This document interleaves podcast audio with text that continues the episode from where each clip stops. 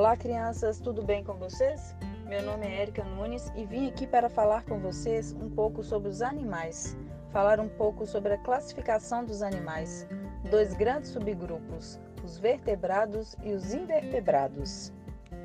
Vocês já repararam quantos animais diferentes existem no nosso planeta? Animais pequenos, grandes, os que vivem na água, outros cavando túneis na terra, alguns muito coloridos, outros nem tanto. É impossível relacionar tantas características diferentes, mas existe uma classificação geral desses animais que permite agrupá-los de acordo com as semelhanças, ficando mais fácil de estudá-los. Essa classificação separa os animais em dois grandes grupos, os vertebrados e os invertebrados, e são deles que vamos falar um pouquinho agora. Os vertebrados são representados pelos animais que possuem a coluna vertebral formada de ossos ou cartilagem, que o ajudam a sustentar o corpo, protege o encéfalo e a medula nervosa. O grande grupo dos vertebrados é dividido ainda em cinco subgrupos.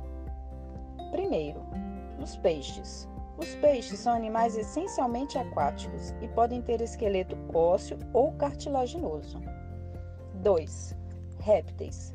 Os répteis são animais que rastejam e alguns deles são bem perigosos, como os jacarés e as cobras. 3. Anfíbios. Eles vivem inicialmente na água e depois em terra firme. Essa é a principal característica desse subgrupo. 4 Aves. As aves possuem um corpo coberto por penas e um bico, fazendo com que tenham característica bem distinta dos demais.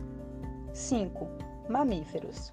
Os mamíferos têm como característica principal o fato de possuírem glândulas mamárias. Isso faz com que as fêmeas possam produzir leite e amamentar os seus filhotes. Esses foram cinco subgrupos dos vertebrados. Agora vamos falar um pouquinho sobre os invertebrados. Eles não possuem esqueleto como forma de sustentação do corpo e podem ser divididos em dois grupos, os terrestres e os aquáticos. Os terrestres são os animais que passam a maior parte de sua vida em ambientes de solo seco e terra úmida. Exemplo deles são as abelhas, formigas, mosquitos, aranhas, escorpiões, lesmas, esses são os terrestres. Os aquáticos. Os aquáticos são animais que podem ser encontrados em todo o mundo, tanto em água doce como em rios e lagos, tanto na água salgada como mares e oceanos.